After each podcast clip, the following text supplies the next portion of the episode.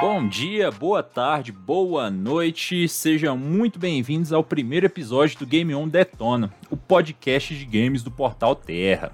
Meu nome é Igor Oliveira e eu serei o apresentador de vocês durante essa jornada. E junto comigo aqui a gente tem a equipe da redação do Game On. Então vamos lá, galera, se apresentem aí. E aí, pessoal, tudo bem? Eu sou Pablo Rafael, editor do Terra Game On. Tô aqui para falar dos jogos que eu ando jogando. Basicamente só que eu faço da vida ultimamente, nos últimos anos, então vai ser divertido bater esse papo com vocês. Salve galera, beleza? Eu sou o Daniel, eu sou o mais novinho aqui da redação, né? Entrei por último e tô com essa galera legal hoje aqui para falar um pouquinho de Elden Ring e dos jogos que eu ando jogando ultimamente. Fala galera do Game On, meu nome é Alexandre, eu sou redator do Game On, eu sou um fãzaço de Miyazaki e hoje eu tô aqui para falar um pouco mais do jogo que eu não joguei tanto ainda. O podcast do Detona nasceu para que a gente, aqui do Terra Game On, pudesse falar de variadas formas sobre o tema. Então aqui nós vamos falar sobre é, tópicos quentes da indústria, sobre o que nós estamos jogando no momento, ou até mesmo alguns tópicos especiais, como algum grande lançamento ou algum grande nome do momento, como é o caso de hoje.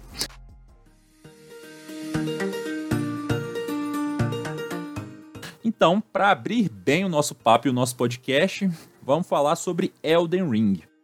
Antes de jogar para os participantes da nossa bancada, vou tentar resumir a temática do jogo, o que é uma tarefa bem difícil, porque a lore de Elden Ring é uma coisa complicada de se entender e de se explicar, mas basicamente ele é o jogo mais recente da From Software, que é famosa pela criação indireta do subgênero Souls-like.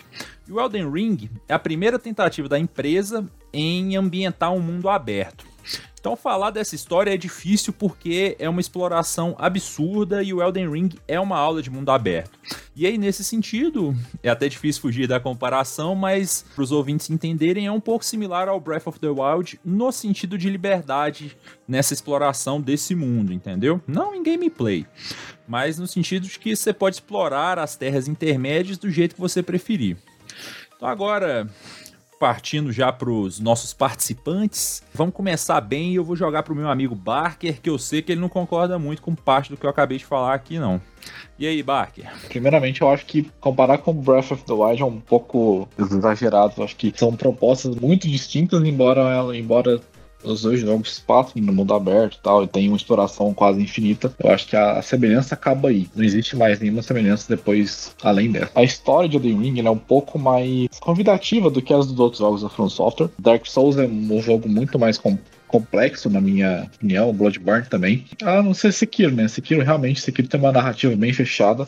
E assim, eu vou dar uma opinião um pouco contraditória sobre o mundo aberto. Para mim, eu a coisa que eu menos gostei em Elden Ring. Eu acho tudo no jogo que eu vi até agora excelente, mas eu gosto muito de ter um caminho definido. Eu, eu acho isso legal em jogos. Elden Ring faz um mundo aberto incrível, é, isso, é, isso, é, um fato para quem é fã de mundo aberto, é, é, uma implementação muito, muito bem feita, mas eu prefiro o estilo de Bloodborne e Sekiro, que são hoje meus favoritos aí da. Não só da From Software, mas arrisca dizer que estão entre os meus três jogos favoritos de todos os tempos. Mas a Dream Ring, eu ainda quero jogar mais, quero explorar mais a história dele. É ainda mais convidativo, como eu te falei, depende menos de itens, menos de, de coisas ocultas. É um jogo que, que merece ter a fama que tá tendo até agora. Eu queria só acrescentar algumas coisas sobre esse lado. Que assim, para mim, o lance do mundo aberto é o que eu acho que me mantém jogando até hoje, bastante. Porque tem muita coisa da exploração. Eu acho que nem ele nem Zelda fazem muito bem a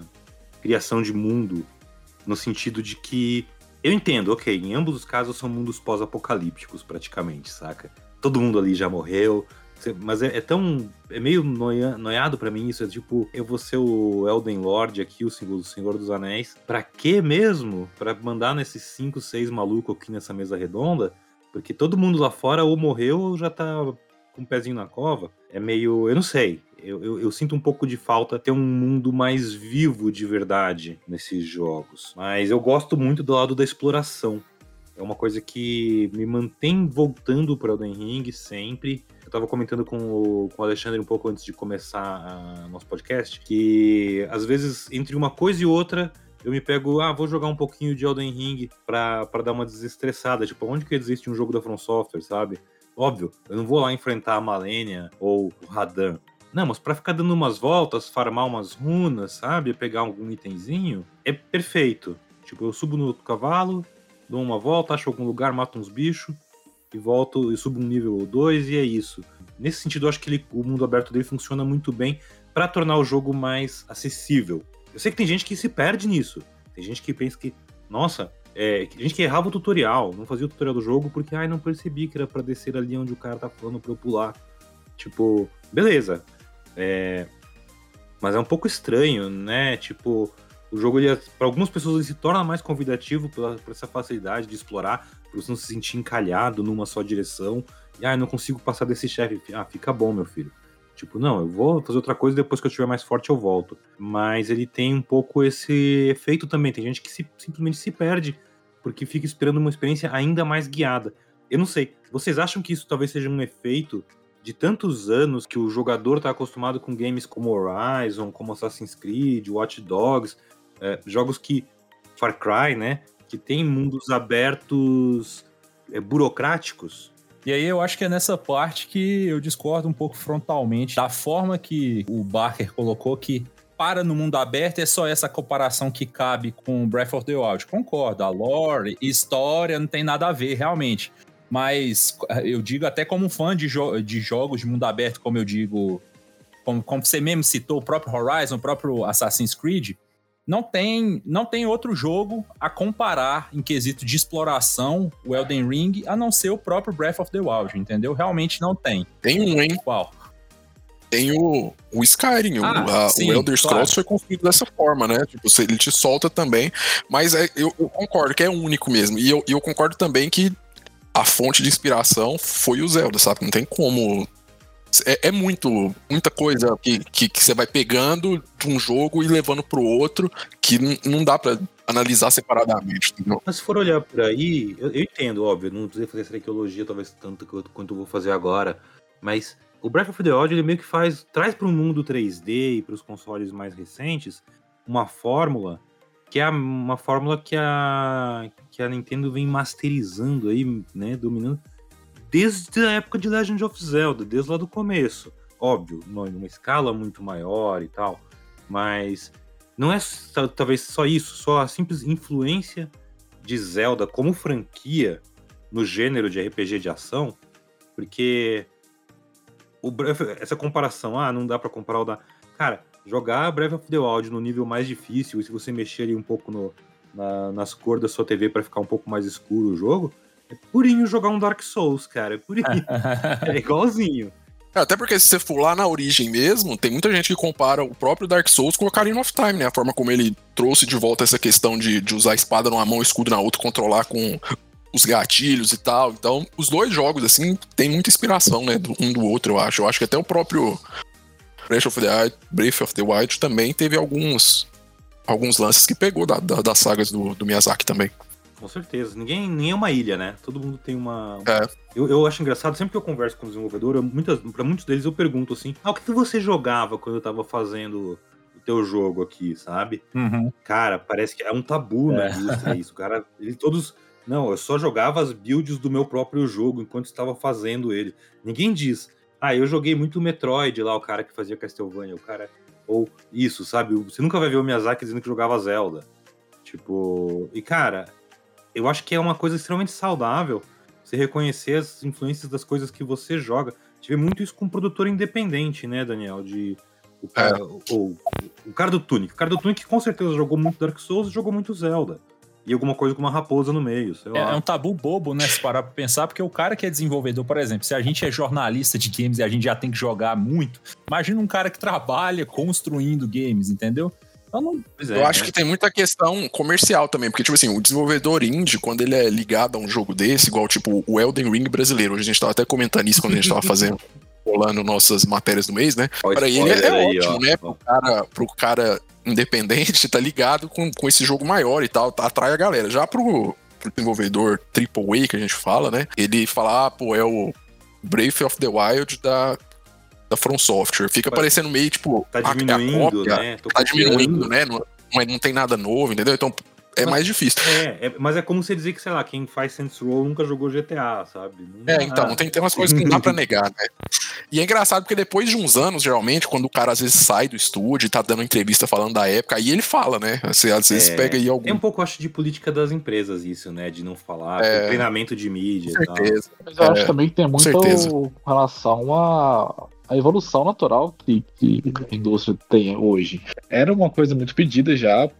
Existia um jogo, um Dark Souls, entre aspas, em um mundo aberto, que dê mais liberdade pro jogador. Então, eu acho. É por isso que eu falo que a comparação pra mim para aí, sabe? Eu acho que são dois jogos que tem, tem, tem essa semelhança de exploração infinita, de, de um mundo aberto, mas eu não vejo muito mais o que comparar entre os dois, entre Breath of the Wild Que outro jogo você enxerga muito no, no Elden Ring? Eu tenho um jogo que eu enxergo muito, muito claro no Elden Ring. Bastante. Eu acho que essa questão, só pra finalizar, é porque, tipo assim, eu concordo com você, só que eu acho que não é só o mundo aberto, é porque isso é um, é, é um, um baita de um fator do Elden Ring, entendeu? Isso é, tipo, uma das principais características. Então, quando você tem uma das principais características, é, meio que comparadas, eu acho que não, não, não dá pra falar que, que não teve uma inspiraçãozinha. E eu acho que não é problemático falar, até porque o, o Zelda veio antes e eu acho que o Elden Ring, ele trouxe coisas que o Zelda não trouxe e provavelmente o Breath of the Wild 2 vai trazer que o Elden Ring não trouxe. Eu acho que é assim que a indústria funciona e graças a Deus, né? Eu acho que Elden Ring fez isso claramente como inspiração em Breath of the Wild, mas Breath of the Wild moldou muito desde que foi lançado. Mudou muito a indústria. Foi aquele jogo que coloca o marco, eu acho. Breath of the Wild tem, tem essa característica. Mudou a indústria. O jogo foi lançado em fevereiro. Não, o Breath of the Wild, só, não do Elden Ring. Ah, o Breath of the Wild, desculpa. Ele, o do Breath of the Wild, colocou um marco na Ah, não, indústria. aí sim, aí sim. Ele colocou um marco na indústria. É isso eu concordo muito com o Barker, que eu acho que a, a principal comparação é essa. Tipo assim, o, o- o Breath of the Wild, ele abriu a porta que antes não tinha, que era tipo assim, é, dá pra fazer um jogo de mundo aberto onde eu não vou ter que ficar guiando o jogador e ele ainda assim vai ser um sucesso comercial. Porque o que a gente vê, e, isso rolou até mas uma ali, desculpa, só te interromper nisso, mas ali tem um outro elemento que é o seguinte: é o fator que é um jogo exclusivo da Nintendo de uma das principais, se não a principal franquia da Nintendo, né? Não, com certeza. É, eu tô dizendo no sentido assim, ele abriu as portas, aí outras pessoas viram que dá pra fazer, e aí até o próprio Eden Ring ainda foi um, um risco. Você pode ver que até depois do lançamento veio um monte de desenvolvedor de geralmente das, dos estúdios europeus, né, que são mais acostumados com esse formato que a gente chama de Ubisoft aí, que reclamou, né? Ah, como assim? Esse jogo não tem, não tem HUD, não, o famoso não, não indica o jogador.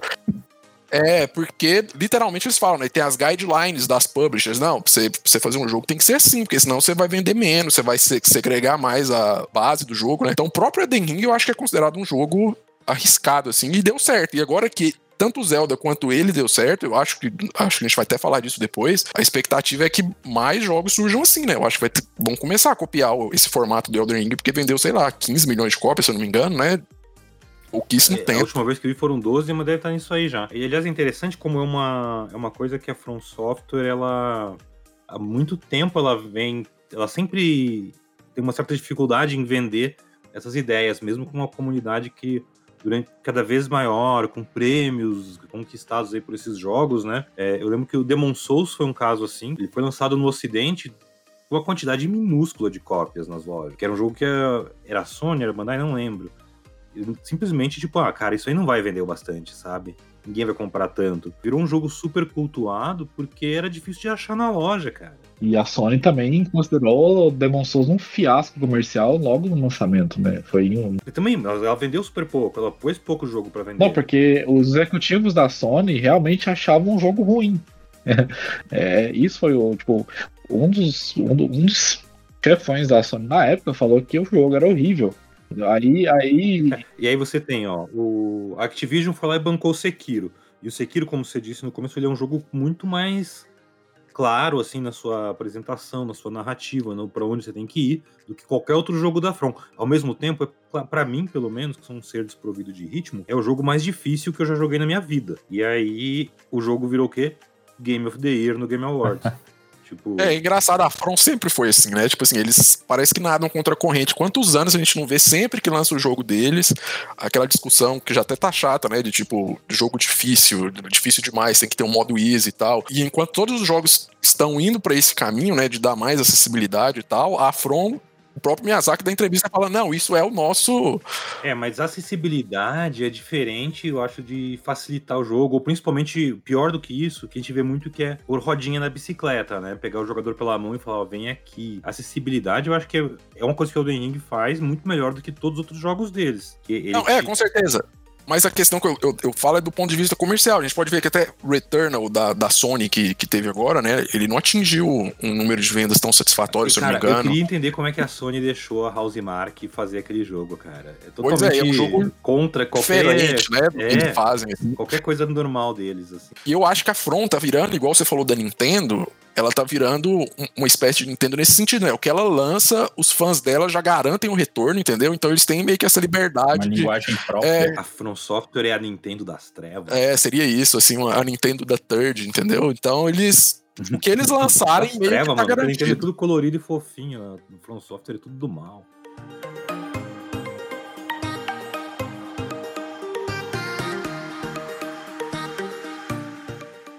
É, entrando um pouco nisso da lore, o, o Barker, vocês já perceberam, ele é o nosso especialista de From Software e ele com certeza leu bastante sobre o jogo.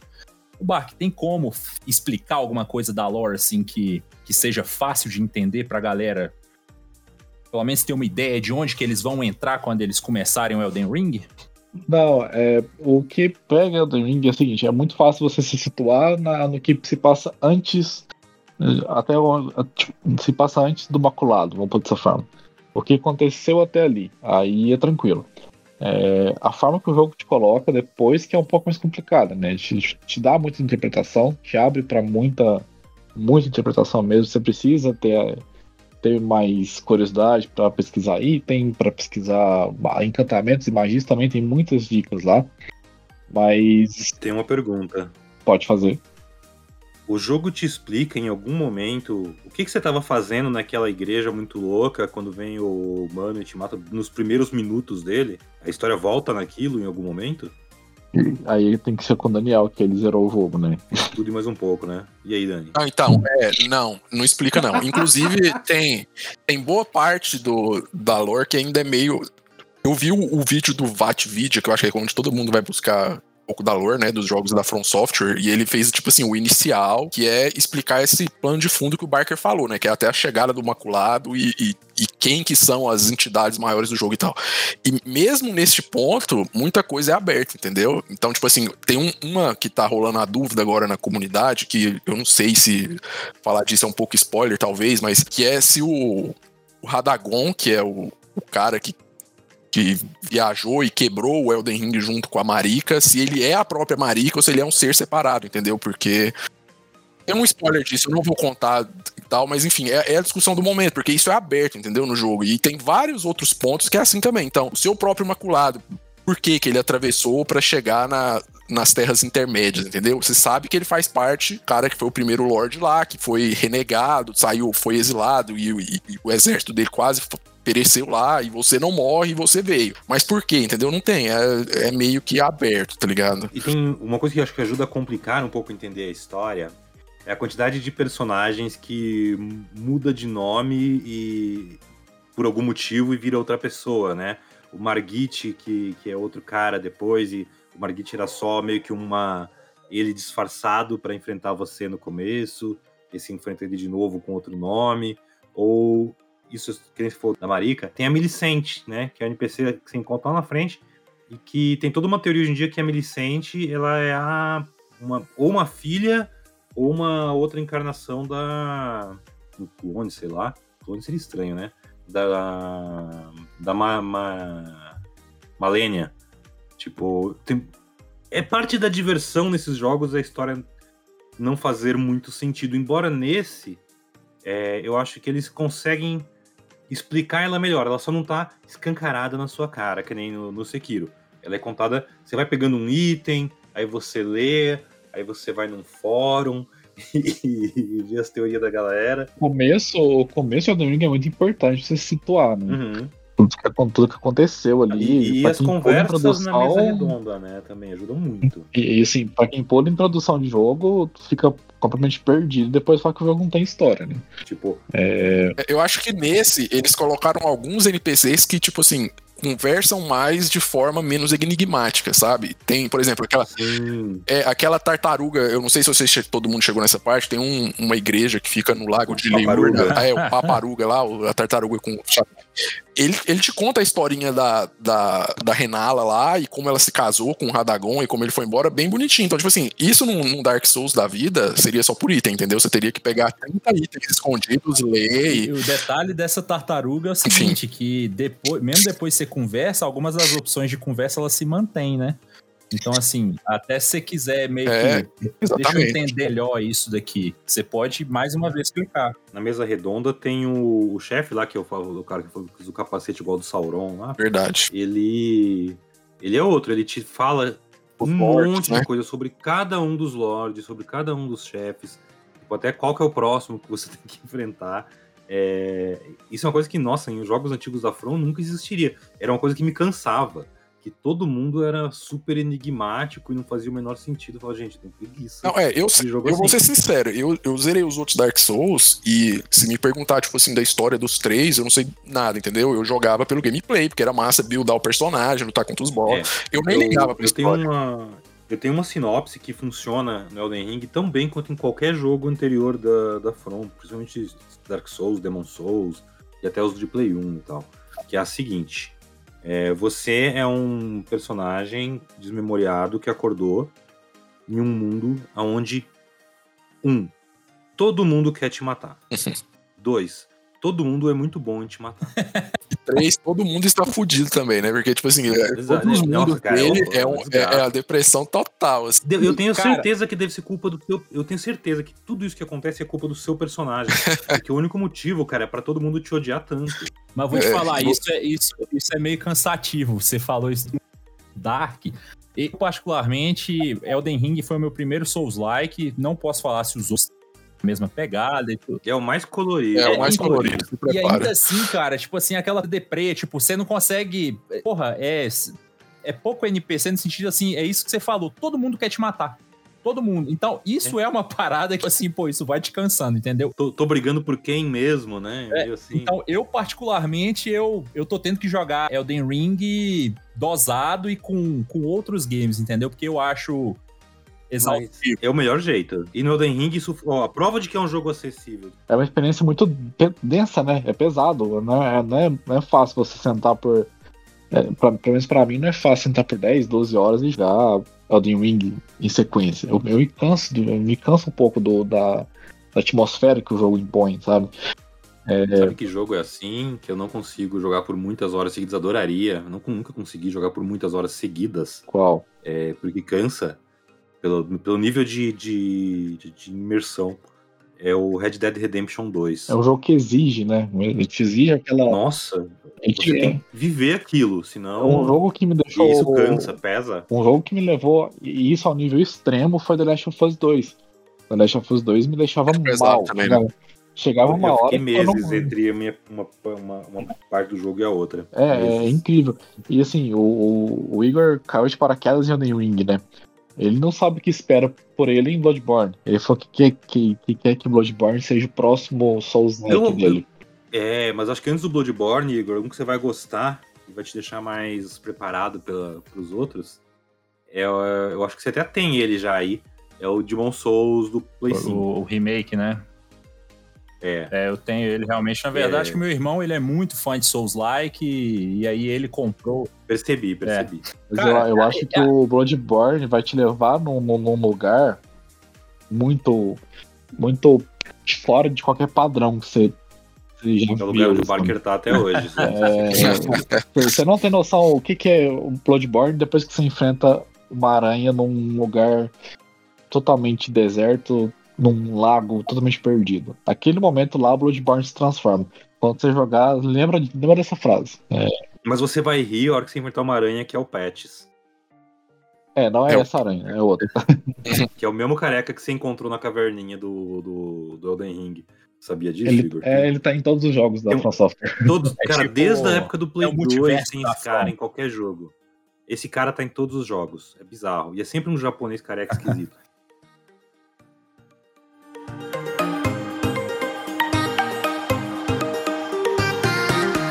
Acho que até para partir para esse, esse outro ponto, eu comentei, por exemplo, do meu irmão.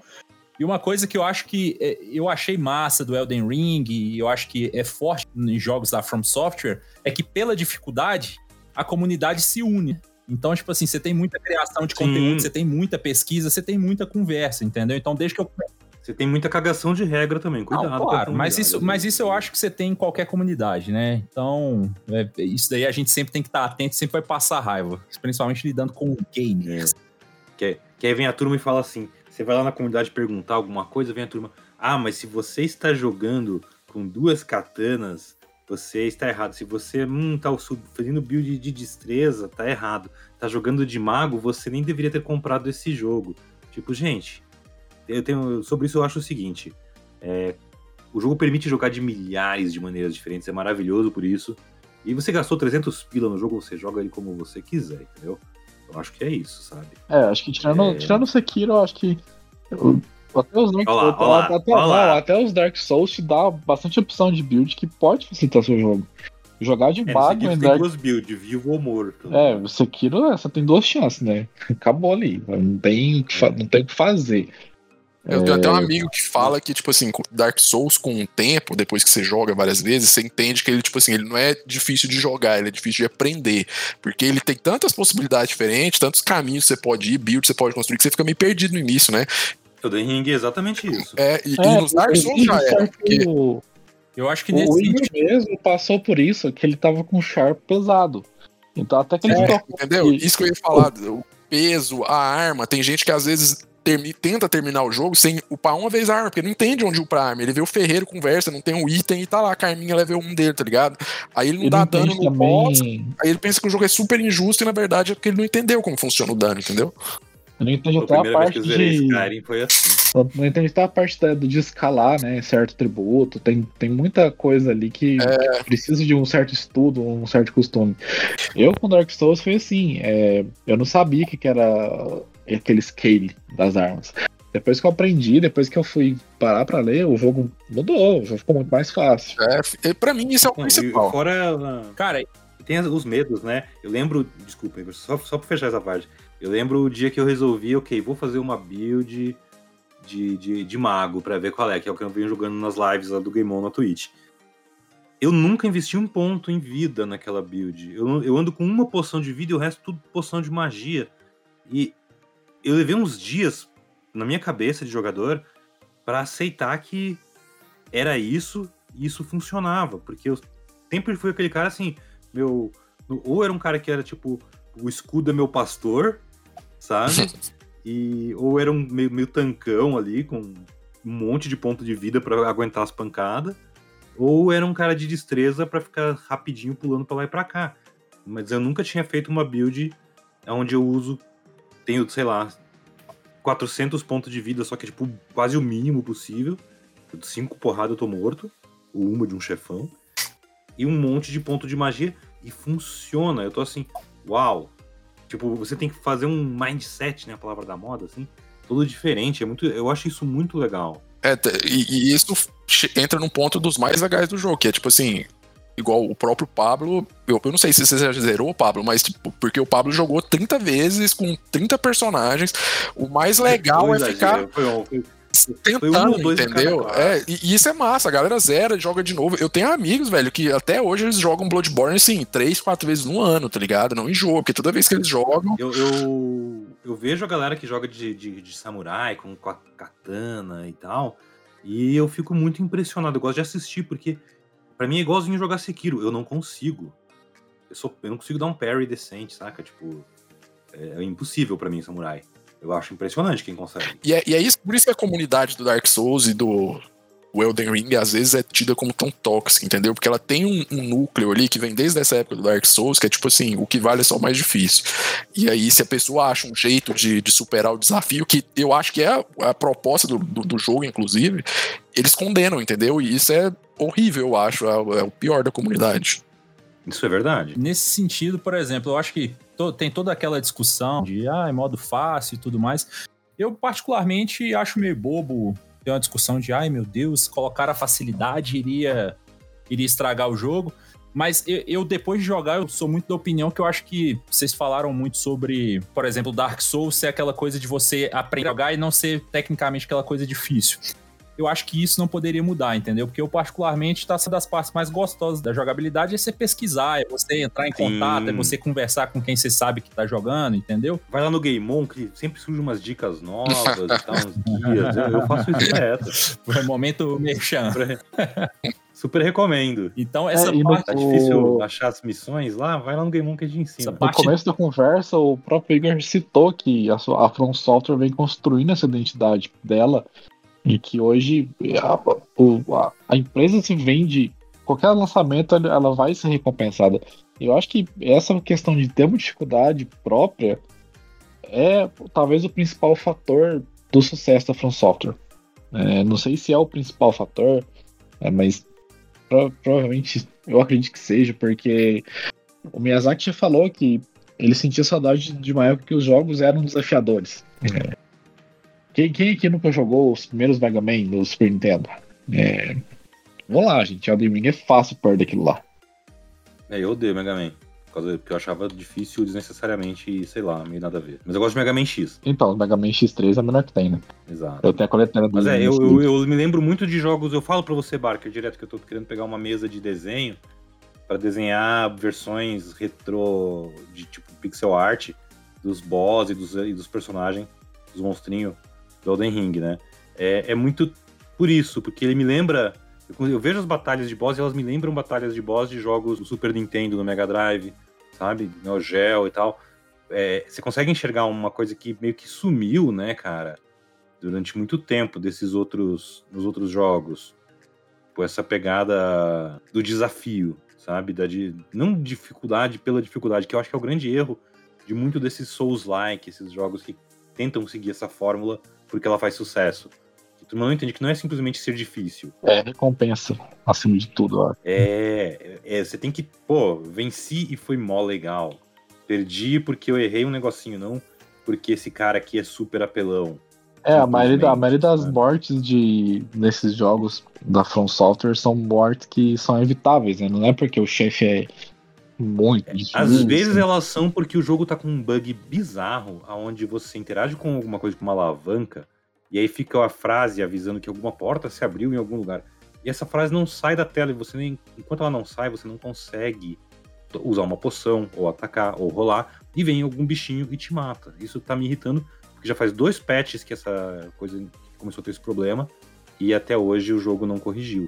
Então, caramba, From Software, resolve isso aí. Sabe Resolveram até os erros da tradução brasileira não resolveram isso. Sabe qual jogo que me fez entender que a dificuldade no, no, nos jogos da From e no Souls-like em geral, assim, é mais uma questão de design do que forçada? Foi o, o Jedi Fallen Order da, da EA, porque ele tem, né, a questão da, tipo, de escolher as dificuldades.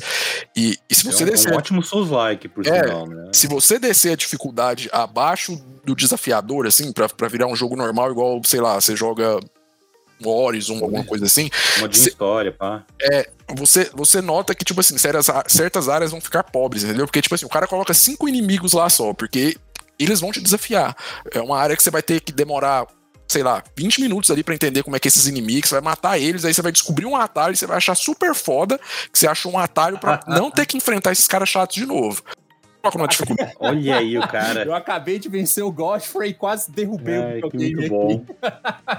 pois é, é essa sensação de conquista então é mesmo. isso. E essa parte realmente é recompensador. É, é, é assim, o perdão da palavra, é filho da é, a dificuldade, mas realmente quando você bate um, um chefe filha da mãe, você você realmente vibra e você realmente é recompensado. Pô, aquele tempo todo que eu queimei aqui não foi não foi à toa, todas sabe? As, sensação todas é as calorias que eu gastei nesse, nesse chefe foram, é. foram recompensadas. Nossa senhora, olha lá, o vídeo, quase quebrei o videogame só porque matei é um chefinho de jogo. Eu senti muito isso em alguns chefes de Sekiro, principalmente nos, nos Genichiro e no Shin.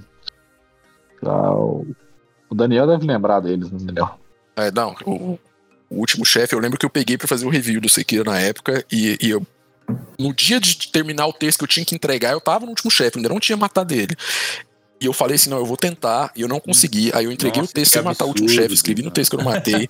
Aí foi uma, foi, foi uma semana lutando e apanhando desse cara. eu parei o jogo, eu fiquei sem jogar um tempo, voltei aí que eu matei o cara, porque ele era muito cabuloso para mim na época, porque eu não tinha aprendido uma técnica lá do Sekiro, e o Sekiro é assim. Se você não aprender a jogar, você não passa, porque não tem build, não tem.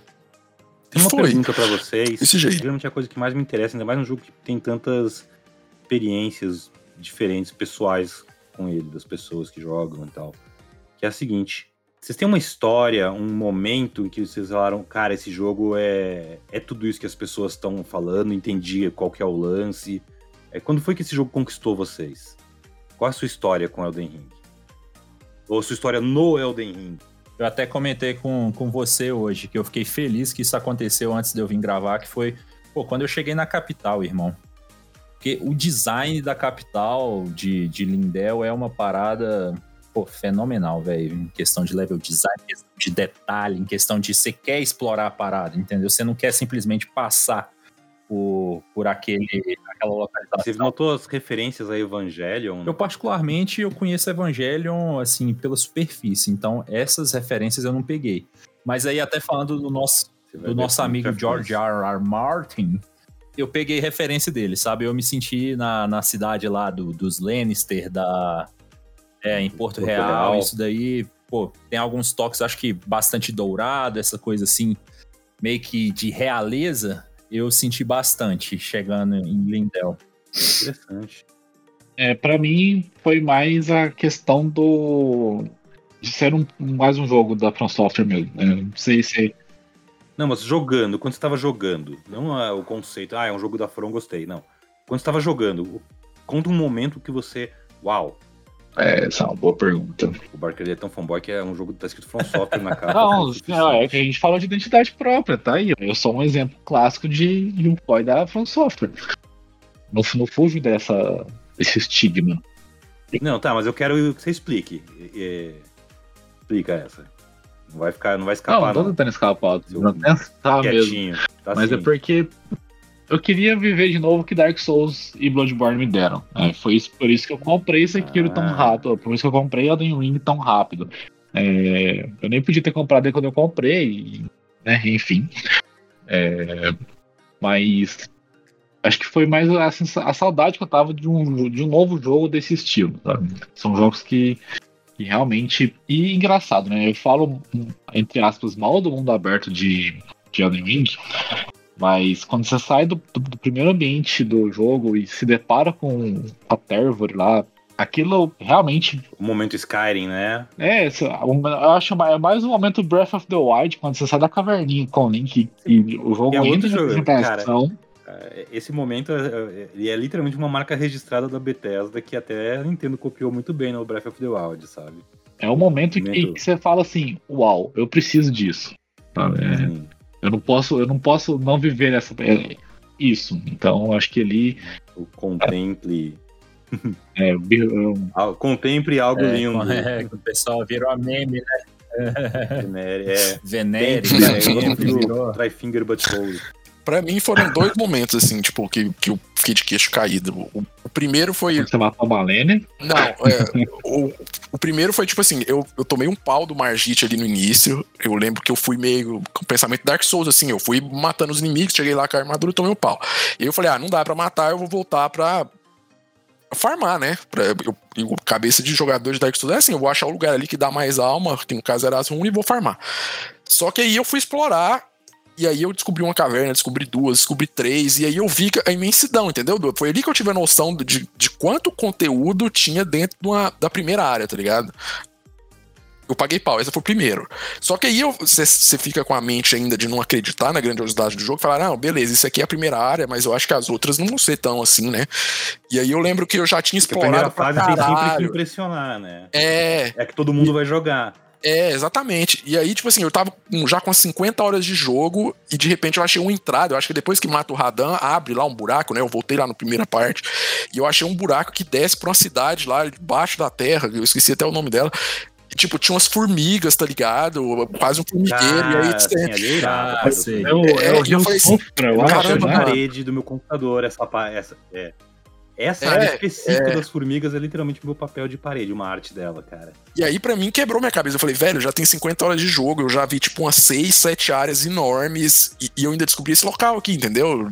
Uhum. cheio de coisa nova. Essa, A essas primeira formigas, vez que eu desci no, outro, no outro ponto do subterrâneo, também foi um momento meio. E o bom é que o, sério, subter isso? o, sub o subterrâneo É, tem um tipo, céu, tem um né? mapa de É- baixo. é- Eu acho que lá. Sim, É. de, com as minérias, as joias no céu, sei lá o que, que é aquilo. É incrível. Cara, é, e isso é impressionante porque, novamente, meu irmão, ele platinou o jogo, né? Então ele é meio que o meu guia. Pô, tô com alguma dúvida, eu vou lá e pergunto ele. E aí hoje eu cheguei numa área do jogo que eu fui lá e fui te perguntar ele a parada. Grande ele falou, momento. "Mano, mas que área?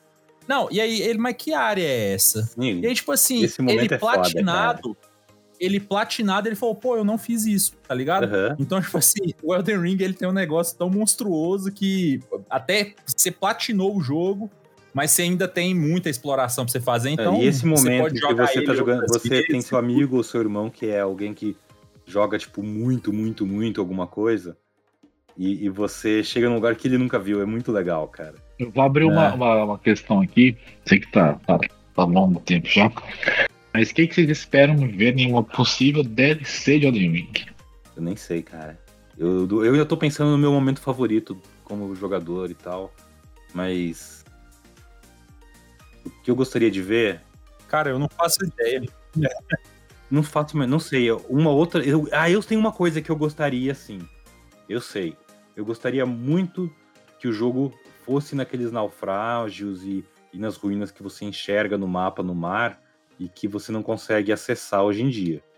Tipo, eu, eu- me, incomoda ver aquelas coisas, enxergar elas. É literalmente a única coisa no jogo que eu enxergo e não tem nenhuma maneira no jogo de chegar até elas. Tipo, eu queria ter uma, uma coisa meio, sei lá, é, tipo aquelas músicas do. Ah, Pra mim é um jogo muito heavy metal, sabe? Então, meio. Aquelas músicas do Iron, tipo Fantasma do Marinheiro, assim, as- umas missões aquáticas, talvez, submarinas, não sei. Mas eu queria uma coisa meio Cthulhu, saca? Poder explorar esse, esse, essa parte do mundo que a gente não, não tem acesso ainda. É uma navegação, né? É, ou que o jogo me leve pra uma, uma, uma parada de, de, de fantasma no mar, de monstro de a lá Lovecraft, assim. Tem, que nem esses subterrâneos, são cheios disso, né? Eu tenho uma opinião diferente. Eu acho que eu não queria uma DLC de Elden Ring, saca? Eu acho que. Eu quero Elden Ring 2. É, né, eu não sei, daqui uns anos talvez. Eu acho que ele, igual Sekiro, assim, pra mim, eu acho que esse foi um, um jogo que ficou muito fechadinho, entendeu? Sei lá. É, eu acho que, por exemplo, eu não queria mais áreas, talvez. e será que não seria só mais do mesmo? Sei lá. Mas, mas não tem alguma história que você queria que fosse melhor contada? Ó, Dark Souls 2 faz isso, né? Dark Souls 2, se não me engano, tem o, a DLC dele é no meio do jogo, É, não é no mas nos outros, o, o atrativo é tipo assim: colocar boss difícil pra caramba, né? Tipo, os- o órfão de Cos e, e, e alguns Sim, sim. lords ali. Mas no Elden Ring, sei lá, a gente viu e lutou contra todos os lords, entendeu? Tipo, quem que eles vão colocar? Eu acho que sairia um pouco, não sei. Mas existe alguma história que você queria saber mais dela? Por exemplo, da- das irmãs da Milene e da Mick, ela. Malene da Mick. É, talvez. se- Mas aí seria tipo um, um retcon, né? Talvez voltar no tempo ali, ver como é que era o mundo antes e sei lá. Sim, a Dark Souls 3 faz um pouco disso, né? Em. Ash, não. Na segunda É. DLC. Você gostaria de, sei lá, ir para a lua pra ver o que que a Honey tá fazendo lá depois do fim do jogo. Mas aí você tem que ter um final canon, sabe? E o jogo tem vários finais, né? A Honey na lua não é necessariamente o final oficial. É um final. Eu gosto, porque é o final Bloodborne. Falar isso, a The Red Elden Ring Tá não, ligado, tem, um né? não, tem, não tem um final canon, ou tem? É, porque. Canon? Não, mas tem Sim. algum deles que, que é considerado canon ou não? Acho que não, acho que tem finais bons e ruins e depende do seu ponto de vista ainda assim. O próprio o da Honey, muita gente diz que é bom. É, é, não uma coisa sobre os finais que eu acho muito legais, eu falei isso no final Bloodborne, é que assim, meio que cada final do, do jogo, ele deixa uma, uma impressão de que ele é um jogo prólogo de algum dos outros. De Demon Souls, de Dark Souls, de Bloodborne.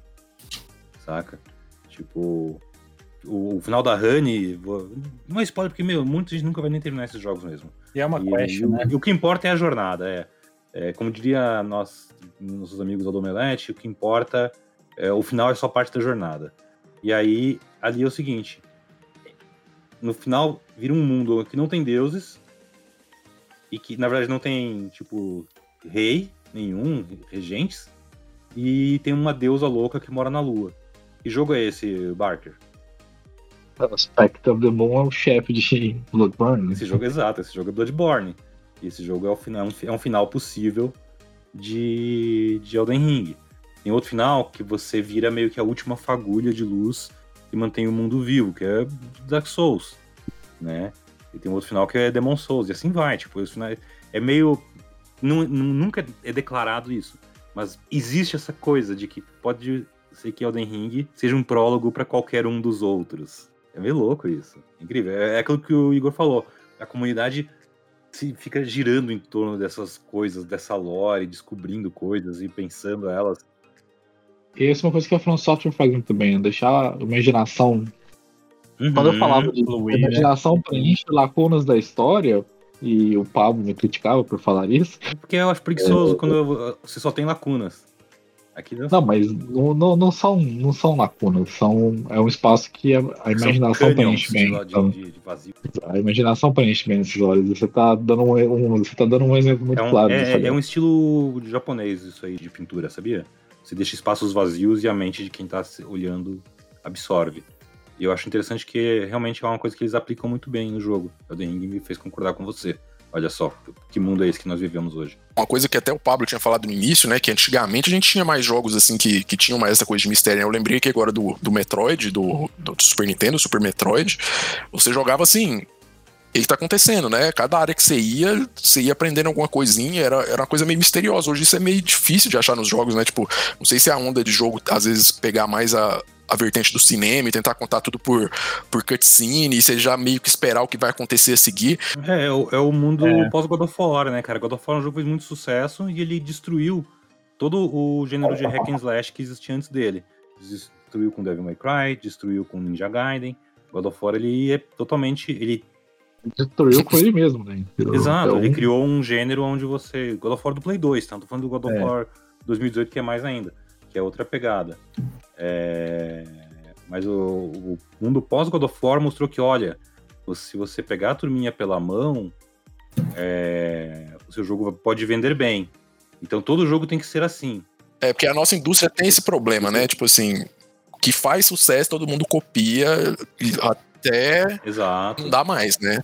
Ó, pra mim, o melhor momento de GTA V, um jogo que eu tô jogando de novo, vou falar mais dele no próximo episódio, talvez, mas tô jogando a versão de, de, de, Xbox Series dele.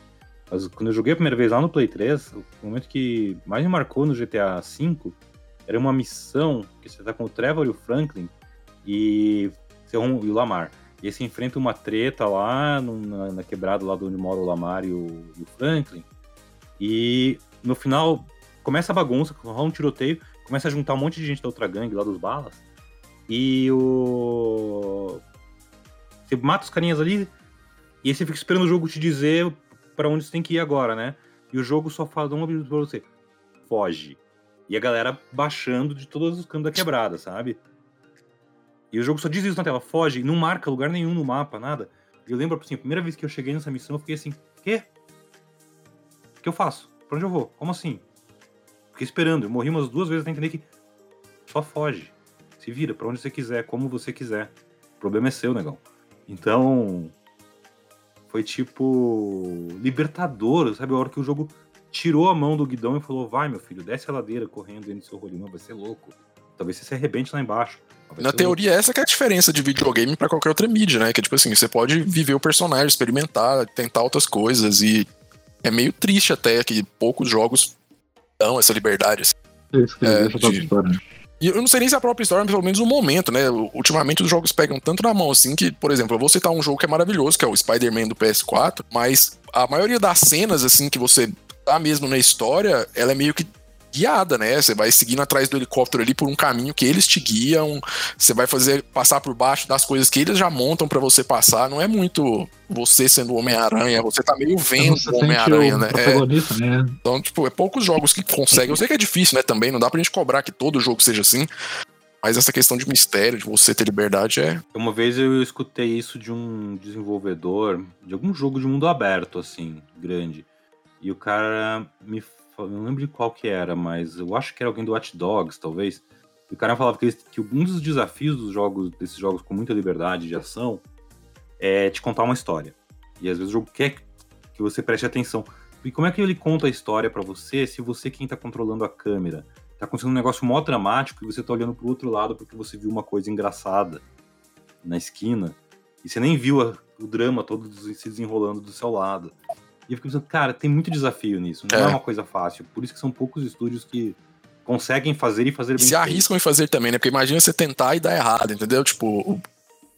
Pois é, No final você descobrir que não ficou bom. Tá Metal Gear Solid Phantom Pain, é. cara. É isso. Olha no que deu. Esse não dá para fazer um programa só ah, dele. Porque... Você acha ele ruim? Eu não acho ele ruim, mas ele é um jogo que ele claramente não foi o sucesso que a Konami precisava que ele fosse. Ele perde um pouco, né? A Konami morreu ali. E o próprio Kojima, eu acho que ele não é satisfeito com o produto final, entendeu? Ele, você vê que ele queria mais um tempo, entendeu? Ele, ele quase chegou lá. É, e a Konami é, não tinha mais dinheiro pra dar pra chega, eles, né, irmão? O Kojima ali é tipo a mulher do Diabo Veste Prada, a editora lá, que trocam ela por uma editora mais nova é. que gasta menos para fazer uma revista que vende mais. Isso aí, sou eu falando de cinema aqui. Diabo Veste Prada, que beleza.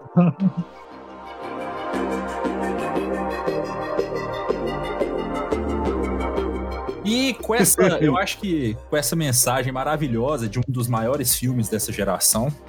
Ô, é... ô, Ana Reto, não, não, estou sendo irônico. Que atriz. O Diabo Veste Prada realmente lindo. é um filmaço. É, eu acho que se deixar, a gente vai falar para sempre de Elden Ring, até porque se você jogou, você sabe que realmente tem pano pra manga, ainda mais se você adicionar a fórmula da From Software aí na parada, né? Então é muita coisa para falar, mas eu acho que foi uma novo pincelada. que no nosso programa, todo convidado, a gente primeiro bloco tem que ser ele falando sobre Elden Ring. Só pra gente voltar nesse assunto. que ainda sempre vai ter coisa para falar, né? Ô, você jogou de que classe vocês jogaram mais ou vocês estão jogando? Última coisa, vai, rapidão. Fiquei curioso. Cara, eu fiz uma run só, então, tipo, eu comecei de bandido, mas na verdade, bandido era aquela faquinha curta, eu já tô com espadona mesmo, espadona e escudo, e força e destreza pura. Dark Souls na build quality que eles chamam assim. É, essa é uma build boa para jogar primeira vez, assim, com certeza. É, acho que é a mais legalzinho de adaptar. É, eu joguei de. O Buchet, o famoso um... Shed, né? Eu fiz um confessor no início, mas eu troquei pra uma build com um buff de sangue na espada. É, e quando eu tirei o escudo da, da mão esquerda, o trem ficou bem difícil de, de readaptar. Eu acho interessante, inclusive, quando você muda de build, o jogo te, te exige um pensamento totalmente diferente. Igual o Pablo passou pela transição para mago, né? Sim. É, até quando você tira o escudo, você já percebe que ou você muda seu estilo de jogo ou você se fode. É, eu come... Eu. Ah, eu dela, comecei fala. de espada e escudo também. E à medida que eu fui pegando as armas, eu acabei migrando pra espada de duas mãos total, entendeu? E colesão, como eles falam, né? E fui até o final, de, de força, de força bruta. É, eu sei que o Barker tá louco para fazer um personagem novo que ele quer fazer um Samurago, é isso? Um Samurago, é, o Samurago, é uma mistura de Samurai com Mago. Olha aí. É, dizem que é muito forte, né? Você pega uma katanazinha lá que escala a inteligência e, e é feliz depois. Olha aí, genial. Eu joguei, eu tenho, assim, é engraçado, eu joguei com, como disse antes, eu brinquei de que eu joguei com todas as classes. É, eu gostei gosto muito que no final você que cria seu personagem. Eu acho que isso é, que o Igor falou é muito legal. E, mas para mim, assim, eu tenho um amor muito grande pelo Miserável, o personagem começa sem classe nenhuma, sem roupa nenhuma, só com um pedaço de pau na mão. Acho incrível. Tipo, você, você valoriza cada itemzinho que você consegue encontrar no começo, sabe? Nossa, esse capacete que você acha um lixo e vende, com esse cara você vai usar ele com orgulho, porque você arrancou ele da cabeça de alguém. É... Mas o personagem que eu mais tô gostando ultimamente é uma build, essa build que eu comentei, total de mago. É, não que seja mais fácil de jogar de mago, não acho. Eu acho que eu me adaptei bem a ela, mas ela requer um pensamento diferente. É, e aí, sei lá, ela abre possibilidades. Uma classe, para quem quiser experimentar jogar, que eu acho muito legal, e que a minha maguinha acabou virando, ela começou como astróloga, que é o mago total, mas acabou virando um personagem dessa classe pela, pelas armas que eu subi e tal. É o Prisioneiro, que tem aquele capacete horroroso, bizarro, mas ele é um esgrimista mago, ele é incrível. Um personagem muito estiloso. Super recomendo. A gente vai encerrando o nosso primeiro Game On Detona por aqui. A gente é claro que a gente tem que fazer o jabá.